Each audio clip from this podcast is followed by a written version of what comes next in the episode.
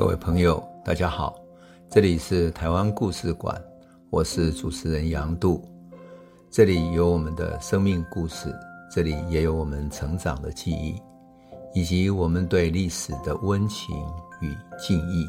欢迎您收听，欢迎您来到台湾故事馆，我是主持人杨度。我们上一集谈到了。一九七零年，蒋经国在美国遭遇了暗杀之后，回到台湾。事实上，他已经是台湾掌握实权的人。从美国回来以后，他知道，他对于所有的人事权力必须进行更迭，特别是安全上面。所以，他更换了所有军方的高阶主管，各个军种的总司令都由他亲手去拔擢，强化军队的忠诚度。他更要用严加干的名义去调整内阁的人事，让内阁年轻化，而且他还在原子能委员会里面成立了一个核能研究中心，表面上是研究发电跟和平的用途，但实际上是为了发展核子武器。蒋经国是有谋略的，为了发展核子武器，所以他就干脆发展说我们要做核能电厂，核能一厂。就是在一九七零年核准新建的，你只有用核能电厂才可以进口核子原料，然后让台湾名正言顺的拥有核能的技术，而且要有人才进行研究。但这个时候，美国中央情报局可没有闲着，他们不是只有所谓美国暗杀搞这一套，他在台湾也暗中吸收了一个中科院的工程师张宪义。这个张宪义随时把台湾核能研究的进度跟中情局密报。悲哀的是，一九八八年蒋经国过世以后，过不久，张宪义知道台湾的发展了，他叛逃到了美国。事实上，这整个过程都是美国安排他转机的。他搭了美国的专机跑掉之后，到了美国开了一场听证会，把所有台湾的资料都公布出来了。而他的妻子呢，已经比他更早到日本，然后转到到美国去了。这是一场彻底的叛逃。就这样子，美国派了一辆专机，然后派了工程队的人，直接到新竹的中科院，把中科院关于核能，特别是核子武器的发展的全面给它封锁起来，甚至于把那些设备全部没收搬走，运回美国。台湾所有的这些。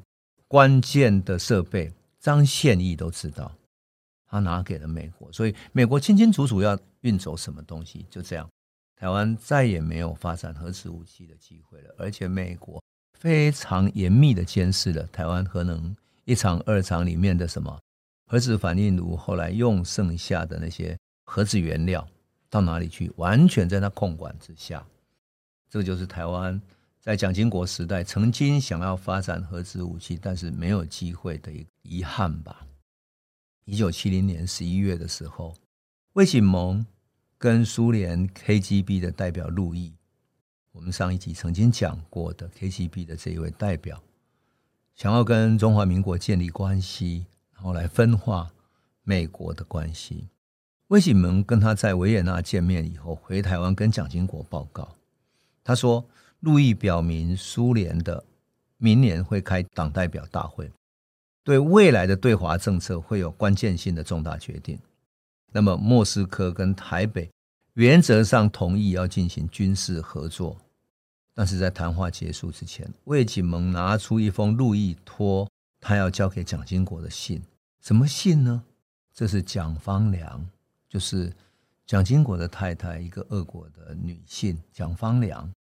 他离散了三十三年的姐姐所写来的家书，蒋经国打开信封，很详细的读了一遍。他说：“没有错，这真的是他亲姐姐的信。”但是，他立刻把信丢到准备销毁的机密文件堆中，抬着头对魏景蒙很冷静的说：“不要跟任何人提起这封信。”很显然，他也不打算给蒋方良看。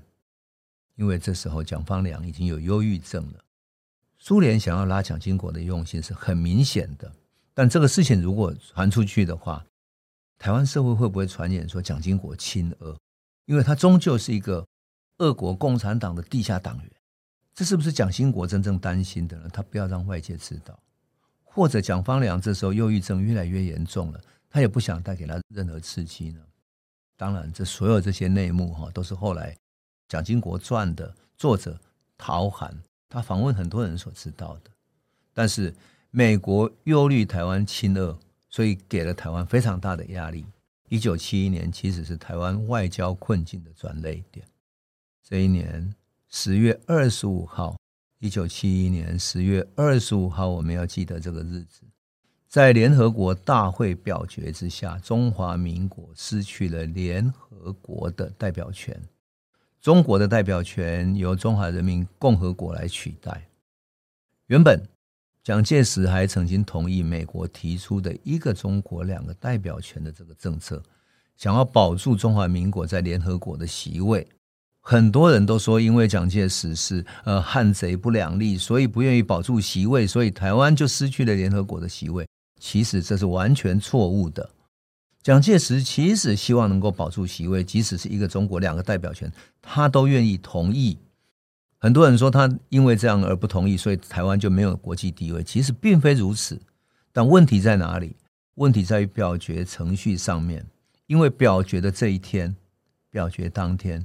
美国国务卿季辛吉居然飞到北京去，要安排尼克森隔年的北京之行的行程。换言之，季新吉在北京一出现见报的时候，这一天在联合国表决。你想，全世界任何一个国家看到你白宫是这样的态度，你正在跟北京建交，那我们去帮你什么忙呢？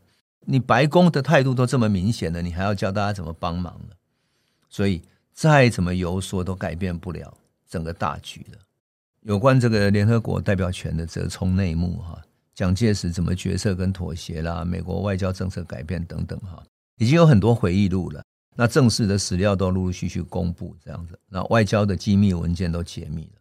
那包括蒋介石的日记也这样子嘛，大家都很清楚了哈。可是呢，我觉得影响台湾命运最大的关键，还是一九七二年的尼克森到北京去。出发之前，尼克森派人跟蒋经国打过招呼了。蒋经国表示什么？他说：“这个过程中，台湾不会有不寻常的活动，去触发任何事端。”几天以后，美国电视播出了尼克森下了北京机场，跟前来迎接的周恩来在机场握手的画面。而尼克森跟毛泽东见面的时候，毛泽东说了的第一句话是什么？他说：“我们共同的老朋友蒋介石委员长可不赞成我们见面啊。”然后他露出了得意的笑容。当然，这一段在电视上没有播出，但是在大陆内部的外交文件里面，特别是回忆录里面都有所记载。尼克森在大陆访问了八天，《上海公报》在一九七二年二月二十八号，尼克森离开上海之前，整个公布了。上海公报里面对台湾最重要的是美国对于两岸问题的表述。我要特别念这一段，因为这是美国对于两岸问题的表述，也就是美国到今天为止，到二十一世纪的今天为止，仍然遵循的对华的政策，对于海峡两岸的政策。那么，我这个声明的文章的文字还不是我自己翻译的，也不是大陆翻译的，而是在美国。的网站上面是代表美国人的立场的翻译的，他怎么说呢？他说全文是这样，他说美国方面声明，美国认识到在台湾海峡两边的所有中国人都认为只有一个中国，台湾是中国的一部分，美国政府对这一立场不提出异议。他重申他对。由中国人自己和平解决台湾问题的关心，考虑到这一前景，他确认从台湾撤出全部美国武装力量和军事设施的最终目标。在此期间，他将随着这个地区紧张局势的缓和，逐步减少他在台湾的武装力量和军事设施，也就是美国在上海公报里面。确认了要和平解决台湾问题，但是他认为两边的中国人都认为只有一个中国，台湾是中国的一部分。美国对这个立场他没有异议，换言之，他仍然认为就是一个中国。那至于两边最后怎么解决，他认为就是和平解决，而且他要慢慢把武装力量从台湾撤出。那么中国大陆的声明呢，也刊载在美国在台协会的网站上面。我念给大家听。他说：“中国方面重申自己的立场，台湾问题是阻碍中美两国关系正常化的关键问题。中华人民共和国政府是中国的唯一合法政府，台湾是中国的一个省，早已归还中国。解放台湾是中国内政，别国无权干涉。全部美国武装力量及军事设施必须从台湾撤走。”中国政府坚决反对任何旨在制造“一中一台”、“一个中国”、“两个政府”、“两个中国”、台湾独立和鼓吹台湾地位未定的活动。这个是发布在美国在台协会网站上面的中文的文字。我全文引用是为了什么？因为两岸总是会各自用各自的一种嗯不同的语言去诠释它嘛。但是好，我们看看美国人怎么翻译的，就是他们公认的一种说法。一九七二年，尼克森访问完北京、上海之后，他飞回到美国去了哈。而他的助理国务卿葛林哈就衔命飞到台湾跟蒋经国见面，简报了整个访问的经过，可见得美国对台湾还是尊重的哈。当然，他也重申了对台湾的政治关系不会有改变。可是长期依赖美国军事跟经济援助的台湾，当然民间会充满被背叛的一种愤怒，所以舆论就开始有人提议说：既然美国要打中国牌，那台湾可不可以打苏联牌呢？你既然要这么干，那我们打另外一个牌吧。台北的外交部长周书凯被一个美国的报纸集团叫赫斯特集团的记者问到这个问题的时候，他说：我们不排除跟魔鬼握手的可能。台北和苏联之间可以举行类似华沙会谈的接触，这个话一讲出去，哇！美国报纸大做文章，当然台北媒体也大做文章，各种谣言四起。还有一个谣言说什么？说蒋经国有意把澎湖出租给莫斯科，当做莫斯科的海军基地。想想看，澎湖变成莫斯科的海军基地，离中国多么近！也就是随时可以攻击。换言之，苏联不只是在陆地的边境，还可以从海边对他发动攻击。在这个情况底下，蒋经国当然知道事态严重了，他赶紧发表声明说，台北不会打苏联牌。而周书凯因为讲了这个话，所以三个月后就被撤换了。风雨飘摇里面，一九七二年，蒋介石任命蒋经国当行政院院长。整个历史的重担就落在蒋经国的肩上了，他成为正式的行政院长。对蒋经国来讲，他其实是很困难的。联合国的席位没有了，上海公报对我们是一个打击，乃至于蒋介石所借以建立的代表全中国的法统、道统都没有正当性了，因为你不代表中国，那你代表谁呢？中华民国到底是什么呢？你没有国际地位，没有国际身份。你是谁呢？当然，在联合国的干预底下，所谓反攻大陆，你可以想见，美国的公报都已经讲说，两岸中国人要和平解决台湾问题了，你怎么可能反攻大陆？这个事情就确定了。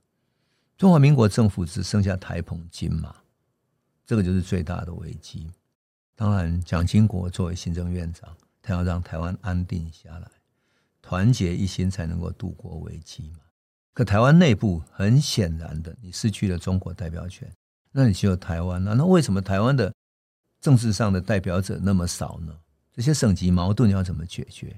所以蒋经国很快的提出了行政革新，扫除腐败，他任命谢东闵当台湾省主席，这是国民党接收台湾二十七年之后第一次有台湾人当上台湾省主席，那就是谢东闵。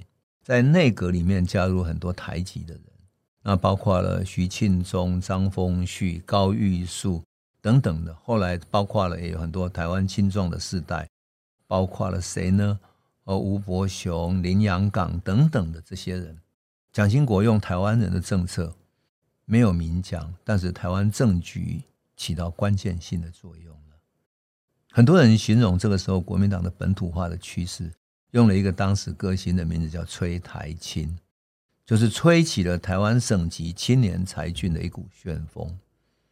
这个就是一九七二年风雨飘摇的时候，蒋经国已经认知到台湾是中华民国最后的基地，只有把台湾建设好。才是最后的屏障，也就是离开联合国之后，许多的冲击正要来临了，而蒋经国的时代也正式来临了。那未来的时代还会面对什么样的冲击？台湾会有什么改变呢？我们等下一期再来诉说。这里是台湾故事馆 Podcast。我们每周一、周五会固定更新新的台湾故事，请随时关注台湾故事馆粉丝页，按赞并分享。最后，我们工商放送一下：若你对本节目有兴趣，可以购买纸本的《有温度的台湾史》，更方便您阅读。